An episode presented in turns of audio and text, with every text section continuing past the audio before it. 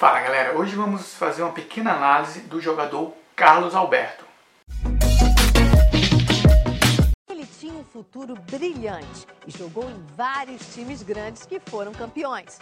Porém, Carlos Alberto começa o ano na Série B e, numa entrevista franca ao esporte espetacular, assume erros, orgulha-se de ser um jogador diferente da média e não nega.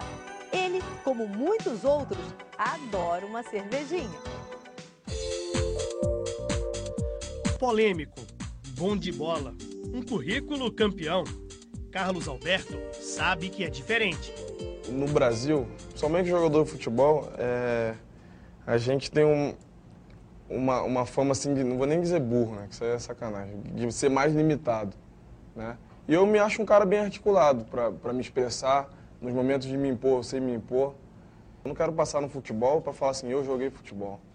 Eu quero passar para falar depois para meus filhos, ó, eu venci no futebol. Campeão carioca, da Copa do Brasil, brasileiro, da Supercopa de Portugal, da Liga dos Campeões da Europa, Mundial de Clubes. Na temporada 2004-2005, aos 19 anos, Carlos Alberto, jogando pelo Porto, tinha o mundo a seus pés. Nesse ano no Porto eu, eu tive a felicidade de jogar seis finais, cara, num ano. Né? Perdi duas e ganhei quatro. Mas o que aconteceu com o menino da Baixada Fluminense? Por que ele não se tornou de fato um dos melhores do planeta? Eu era jovem, então tinha, tinha muitas coisas ao meu redor e no passado do tempo eu fui minando algumas coisas né? E eu tive alguns problemas na minha vida pessoal também. Muitos falam de mim, né? Eu quero ver viver o que eu vivo. Que aí eles vão ver como é difícil, como é, como é as situações. O que é mais complicado? Cara, tem, se eu botar aqui no papel aqui, eu te dou 10, 10 situações difíceis. Mas, assim, mais difícil. a mais difícil é você manter sempre o alto nível. Ninguém consegue. Pedido do esporte espetacular, ele abre o jogo sobre erros e acertos da própria carreira, a começar pelo Fluminense, clube que o revelou. Um ponto positivo foi a, a, maneira como eles me trataram desde de, das divisões de base e a minha subida profissional e depois o título da Copa do Brasil e o Carioca. Negativo. Negativo foi ter saído depois da Copa do Brasil, né? E aí que eu te falo, não foi minha vontade de sair naquele momento. Corinthians, um ponto positivo. Um ponto positivo, o título brasileiro, junto com a Fiel, com a, com a torcida do Corinthians, isso, isso daí marcou para mim. E negativo? O negativo foi o momento que eu me desentendi com o Leão, isso foi, isso foi ruim não só para mim, para ele também, né? Talvez hoje mais velho, eu, eu ia saber lidar melhor com essa situação. Botafogo, um ponto positivo. O ponto positivo foi a volta por cima que eu dei, né? E fazendo gol, jogando às vezes em funções diferentes. Acho que isso foi, foi bacana. negativo? Negativo é a, a, desorganização que tem lá, né? Até por isso eu deixei, deixei o clube. No Porto só tem ponto positivo ou tem ponto negativo também? No Porto eu acho que só tem ponto positivo, cara uma, o ponto mais positivo da minha vida foi ter, tra, ter trabalhado com o Mourinho, que, que esse foi realmente o cara que me sugou tudo o que eu tinha de bom, sabe?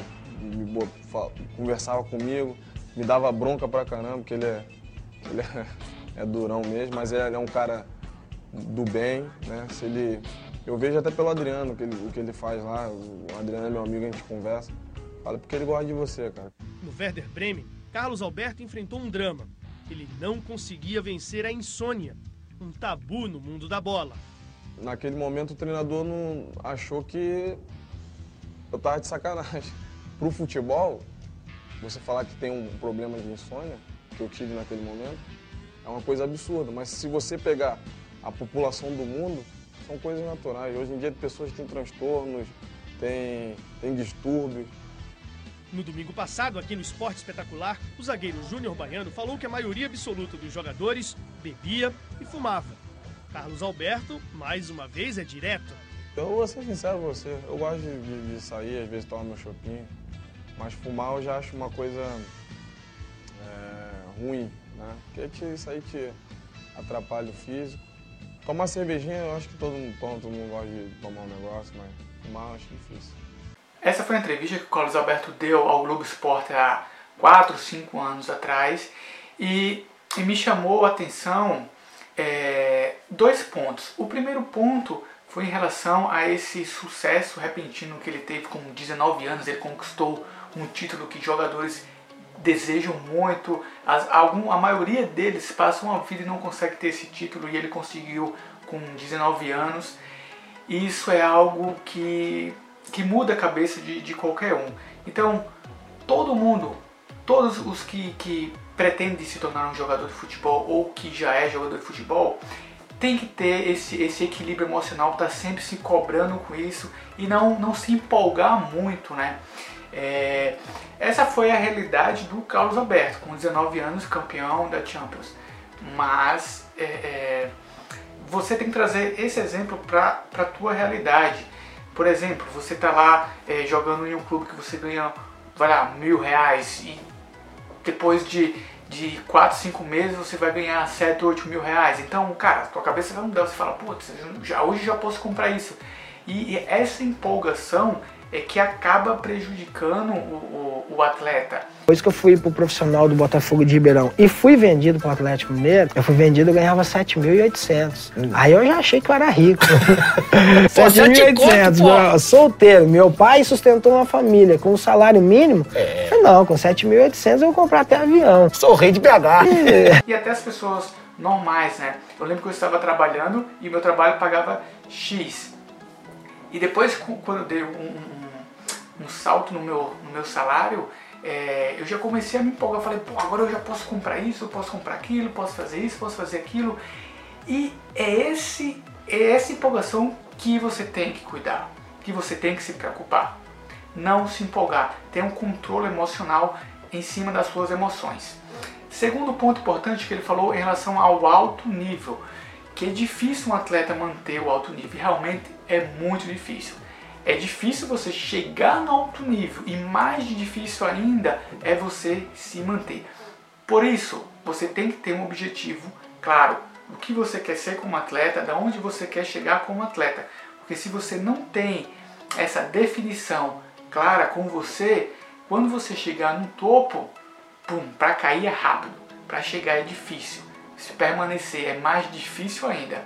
E para cair, pum, é muito rápido. Então, se você está no caminho de, de chegar ao alto nível, de que, que você pretende querer chegar a esse alto nível, quando chegar lá, você precisa parar, respirar e ter um controle emocional muito grande. E vou falar muito sobre essa questão do controle emocional, do equilíbrio emocional, porque é uma parte muito importante. Hoje os nossos jogadores não tem esse equilíbrio emocional. Então você precisa estar esperto com isso. Se você, assim como eu, acredita que a preparação física pode influenciar na vida positiva de um atleta, não deixe de se inscrever no nosso canal, compartilhe essa mensagem. Qualquer dúvida, comenta e eu vou te responder, beleza? Valeu, até a próxima!